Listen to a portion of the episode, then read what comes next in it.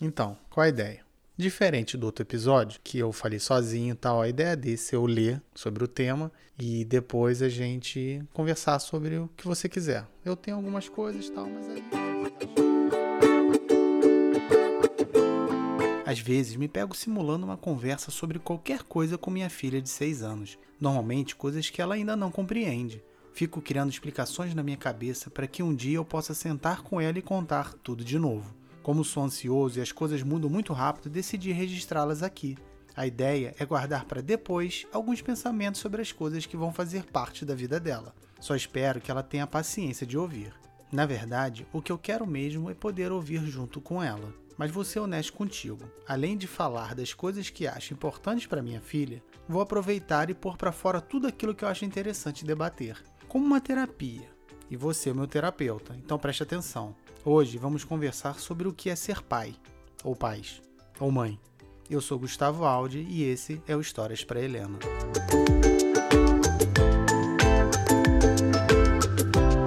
Agora relaxe que já vai começar. Desde pequeno, escuto aquela fala de sempre: você só vai entender quando for pai. Quando ouvia isso, meus olhos viravam para cima. Parecia até que ser pai era um pré-requisito para entender a vida. De fato, eu não dava nenhuma importância quando meus pais repetiam estas palavras para mim, mas depois do nascimento da Helena, tudo mudou. Tá certo que hoje eles viram para mim e dizem que eu só vou entender quando for avô, mas aí já é outra discussão.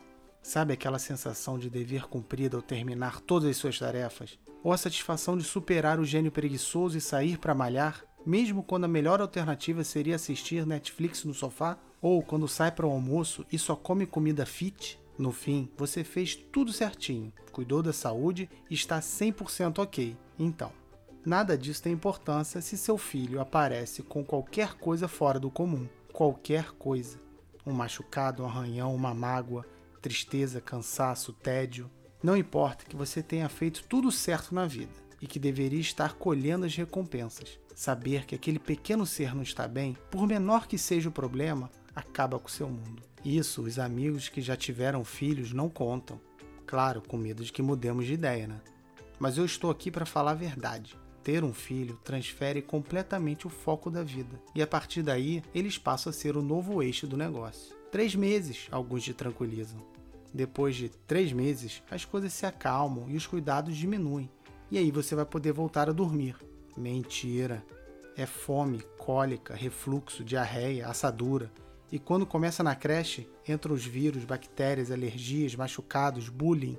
Sempre tem alguma coisa nova surgindo para acabar com o humor, e o sono, e a sanidade. Nós, pais, temos um superpoder. Como o Doutor Estranho, vendo as 14 milhões de tentativas de vencer o Thanos em Vingadores Guerra Infinita. Só que nós conseguimos ver 14 milhões de possibilidades de uma ação simples, como descer do sofá, se transformar em um acidente fatal. Os três meses viram seis. Os seis viram nove, doze, dezoito. É o Terrible Two, Terrible Three, Terrible Five. Na verdade, é um Terrible Forever. Daí você pensa: então, quando deixar de ser criança, eu vou poder relaxar. Já vai ser grandinha, vai saber se cuidar, vai ficar tudo tranquilo. Soco no fígado, mané. Quando sua filha crescer, você vai entender, dizem seus pais. Mesmo eu beirando os 40 anos, eles ainda me olham da mesma maneira que eu olho para minha filha de 6. No olhar deles, continua uma criança que precisa de cuidados e de ajuda, e de carinho e de amor. O mais curioso é que, mesmo virando os olhos e ficando levemente irritado com a preocupação desnecessária, eu entendo. Passei a entender, na verdade. Eu sei disso agora. E sei também que preciso dessa atenção. É ela que me faz completo, pois percebo que nunca estarei sozinho. Ser pai é para sempre estar presente, mesmo em segundo plano.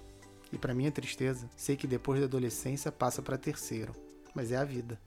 Um dia, estava no banheiro esperando a Helena terminar de fazer xixi. Ela ainda era nova e não fazia sozinha. De pé, com papel higiênico na mão, aguardando as últimas gotas, ela virou para mim e disse: Papai, quando eu crescer não vou precisar mais de você, né? Sei que ela se referia só ao xixi, mas doeu. Doeu mais por saber que é verdade e que quanto menos ela precisar de mim, mais eu vou precisar dela.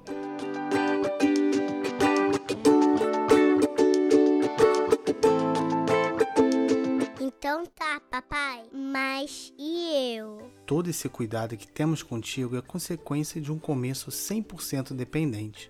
Não apenas você de nós, mas nós de você. Cuidar é uma via de mão dupla, pois ao mesmo tempo você também está cuidando da gente. Certamente você ainda ouvirá muitas vezes de mim, da sua mãe ou de qualquer pessoa que para entender algo, principalmente sobre o que nós fazemos, é preciso ser pai antes. E eu sei que isso é injusto, pois te tira a chance de compreender melhor nossos motivos. Por isso, eu te digo: ser pai muda a gente de uma maneira tão forte que acabamos transferindo boa parte da felicidade para você. Isso é pesado demais, eu sei. Fora o fato de que estamos sempre com medo e acabamos transferindo também esse sentimento. Não é de propósito. Quase tudo na vida é substituível, mas os filhos, com certeza não. Lembro de um filme chamado Questão de Tempo, de 2013, sobre um cara que pode viajar no tempo. Ele usa esse poder para conseguir conquistar a mulher que ama. Os problemas começam quando o efeito borboleta embaralha tudo. Existem dezenas de filmes assim, mas este tem um ponto diferencial que chamou minha atenção. Sim, vai ter spoiler. Em um determinado momento, ele consegue se casar e ter uma filha mas para ajudar a irmã, ele volta ao passado mais uma vez. Quando retorna, sua filha é um menino. O filme explica que ao mudar o passado, ele alterou o momento da concepção e por isso nasceu outra criança. A partir daí, tudo que fizesse antes da filha nascer impactaria na sua existência. Sem pensar duas vezes, ele desfaz a ação para que a filha original retorne. E é essa exclusividade insubstituível que nos faz tão apegados aos filhos. Uma galera acha que os filhos são uma continuidade dos pais eu penso diferente. Você é um ser livre e único, que construirá sua própria trajetória, independente da minha. E eu estou aqui só para te ajudar. Mas nesse tempo, é claro, eu vou tirar proveito, pois você é a minha chance de ser uma pessoa melhor. Mas isso você só vai entender quando for mãe.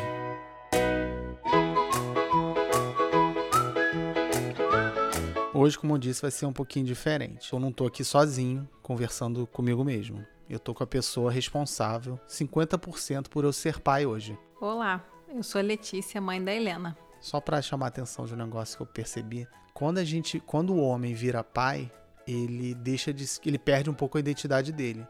Mas a mãe é diferente. Antes da, da do filho nascer, ela já perde a identidade, né? Tipo, quando você tá grávida, você vira, você já é a mãe da Helena, por exemplo, quando você tá, quando você já engravidou. Depois que a Helena nasceu, você continuou mãe da Helena, mas você já perdeu um pouco da sua identidade já antes, né? É que a natureza ela é bem sábia. Ela faz uma gestação por nove meses para você justamente se preparando sobre isso. Então é, é, é bem diferente mesmo uma gravidez para um homem, um pai, e uma gravidez para uma mãe. Até porque a mulher tem o privilégio de estar tá sentindo fisicamente algo ser algo surgir que o homem não está entendendo ainda, é uma coisa muito abstrata. Então tem a vantagem, a vantagem grande de você ser mulher, de você ter tempo para entender. Também não é de uma hora para outra, não é a mulher, ah, pum, fiquei grávida, ah, agora me sinto mãe. Também não. A gente também vai construindo isso. Mas é um processo muito mais acelerado, até porque as pessoas também imediatamente te veem como mãe. Isso sim e começam a te chamar de mãe da Helena, mãe do, do ser, do feijãozinho, do que é que esteja dentro da sua barriga ainda. Mas também não é, a mulher também não é de uma hora para da noite pro dia pensa assim, ah, agora eu já sou mãe, me sinto mãe. Não, ela também constrói o sentimento de ser mãe. O que me lembra uma vez, não sei se você lembra, quando estava grávida da Helena, que acho que eu estava beijando a tua barriga, fazendo carinho, alguma coisa, e você virou para mim, ah, eu queria tanto sentir minha barriga assim também, dar um beijinho nela. Eu falei, pô, peraí, a Helena tá dentro da tua barriga. E, bom, o mínimo que eu posso ter como pai é poder beijar a sua barriga e você não, né? Tipo, pelo menos eu tenho que ter isso. E você não sente os chutes que eu recebo aqui dentro, né? Eu sinto o teu chute também.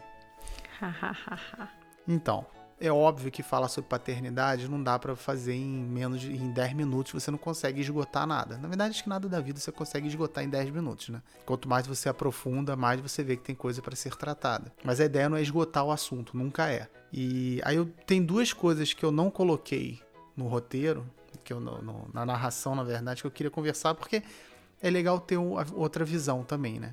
Que na verdade é o papel do pai. Que uma coisa que a gente vê muito claro hoje é que assim, há uma diferença entre o que é ser pai há, sei lá, 10 anos atrás, 20 anos atrás e o que é ser pai hoje. Eu vejo assim, eu não tenho queixa nenhuma, não é todo mundo tem queixa, mas assim, não tenho queixa grave nenhuma em relação ao meu pai, mas eu sei que ele o ser pai para ele é diferente do ser pai para mim. E eu vejo essa mudança muito clara, sabe? Das gerações, a diferença das gerações. Eu queria saber o que, que você vê, se você vê essa diferença sobre o papel do pai na relação da, com, a, com o filho. É, o, o papel que você tem como pai hoje é diferente do papel que o seu pai teve com você e, sem dúvida, é mais diferente ainda do papel que o seu avô teve com seu pai. E assim para trás. Normal, faz parte da evolução da cultura o mundo muda, as tecnologias mudam e os comportamentos mudam também. É, e essa leitura nova que a gente tem, nova entre muitas aspas, né, do pai moderno, que é, na verdade, é o homem participando 100% da formação da criança, porque por algum motivo cultural do passado, machista, isso era uma tarefa para a mãe, como se ela tivesse a responsabilidade para sempre dela ser a responsável pela criança. O que a gente já provou que isso não é verdade. Até porque hoje em dia você tem pais que são dois homens com uma criança, duas mulheres com uma criança e a responsabilidade é igual. São duas pessoas que têm o mesmo nível de responsabilidade. Mas eu acho que essa parte de essa noção de dividir responsabilidade, a gente já está numa fase acho que seguinte a ela, que não é mais dividir, porque dizer que a gente está dividindo responsabilidade ainda parece que era da mãe e alguma coisa está indo para o pai. Entendeu? Que eu acho que aí é meio que. É uma, ainda a gente pega um pouco da visão anterior. Não, agora o pai está dividindo a responsabilidade que era da mãe. Sendo que isso, para mim, reforça de certa maneira, porque nunca deveria ter sido só responsabilidade da mãe. Existe uma responsabilidade de criar e educar uma criança. É um, uma ação. E essa ação, ela tá dividida em dois. Então, não é que isto era da mãe e agora não é esse meu entendimento. Não. É só não, assim, então, como, como dizendo... se fosse uma coisa, é, é, uma força terceira. Assim, a, a, criação de uma criança é, uma, é, é neutro. E essa tarefa hoje ela é dividida entre duas partes. Não, não é essa visão que eu estou dizendo. Tô falando que a gente está, eu, eu vejo que a gente está numa visão já seguinte a essa. A gente já está nessa que você explicou que até antes havia uma coisa do tipo ajudar. Que a gente, é, que a gente eu ainda passo por isso. Ainda tem gente que vem para mim e fala: ah, mas você é muito bom pai, você ajuda". Eu não tô ajudando a, a mãe a cuidar, não tô, não tô ajudando a criação da minha filha. Eu tô fazendo meu papel. Inclusive, isso pode ser extremamente ofensivo para um homem, né? Como se ele não tivesse a responsabilidade, ele está meramente ajudando na criação, ajudando a responsabilidade de uma outra pessoa que é a mãe. Não, é. não é, a responsabilidade dos dois. Então, quando alguém vem e tenta criticar, às vezes, a criação, tipo assim, isso me ofende, porque eu participo dela. Antigamente, você podia criticar e iam culpar a mãe. Hoje em dia, não, meu amigo. Se, algum, se a Helena demonstra algum problema, eu tenho responsabilidade total sobre aquilo também. Mas de qualquer maneira, isso é um papo para os pais de hoje e os pais de ontem. No momento em que a nossa filha estiver na adolescência ouvindo essa, essa história, isso já não vai ser um problema mais. Não sei, né? Mas é bom que ela tenha uma noção de como as coisas mudam, eu acho, que de geração para geração isso vai mudando. Vai que quando chegar na vez dela, isso já, sei lá, já voltou o que era antes e o pai é só o provedor da grana e a mãe que vai cuidar e educar e tal. Não sabemos, né? É, eu quero falar outra coisa. Se a gente está falando, se a gente quer comentar sobre paternidade, explicar o que é para um adolescente ou para uma criança, um, um, jovem adulto que esteja ouvindo esse vídeo ou quem quer ser pai. Vídeo? Quem está ouvindo esse áudio. Eu acho que uma coisa importante da gente comentar é, são duas funções que a gente adquire na, na paternidade, que é multitarefas e é o estado de atenção constante. Se a gente está aqui gravando esse áudio, eu estou olhando para minha filha ao meu lado, se ela está respirando direito, se ela está confortável no sofá, o que ela está assistindo no YouTube, o que ela está fazendo.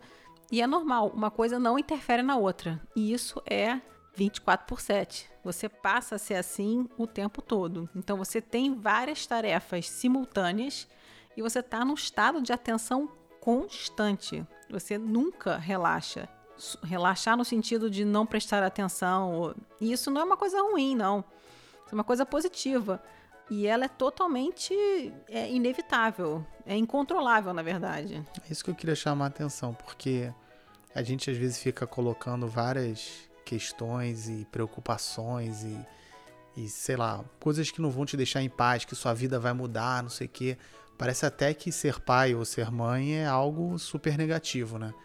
Que me lembro, eu lembro uma vez quando a Helena ainda estava na, na tua barriga, que a única pessoa que veio e me contou a verdade sobre o que é ser pai foi o meu primo, o Rafa. Que eu falei pra ele, não, mas dizem que. Foi aquela parte que eu disse, né? De, ah, primeiros três meses é mais difícil, depois melhora. Ele virou para mim, Guto, melhora nada. Depois tu vai, se vai ter sempre alguma preocupação. O que, sempre assim, a pessoa pode se questionar: pô, será que é legal ter filho? Será que vale a pena ter filho se você muda totalmente o foco da sua vida e você só vê coisas negativas e preocupação e problemas? É dinheiro, é doença, é bullying, é o que for. Tipo, você deixaria de ter filho sabendo disso tudo? É, tudo é uma questão de leitura. Essas preocupações, elas não são negativas. Você não tem que ler isso de forma negativa. Porque você faz isso com prazer. Você faz isso totalmente é, espontâneo, de forma natural. Então, tá aqui e tá de olho ali ao lado para saber se a criança está dormindo, se ela está respirando, isso você não faz sentindo um peso, uma obrigação. Ai meu Deus, que problema que eu tenho. Não, isso é muito natural. Isso é prazeroso, inclusive. Você quer estar do lado do seu filho, você quer é, o bem dele, você quer saber se está tudo bem. Essa, inclusive, é um ponto fundamental para você decidir sobre a paternidade. Se tem dúvidas sobre se você quer ter um filho ou não, o primeiro ponto é esse. Você não tem que ter um filho porque você acha que é a sua obrigação como pessoa no mundo, a sociedade te impõe isso.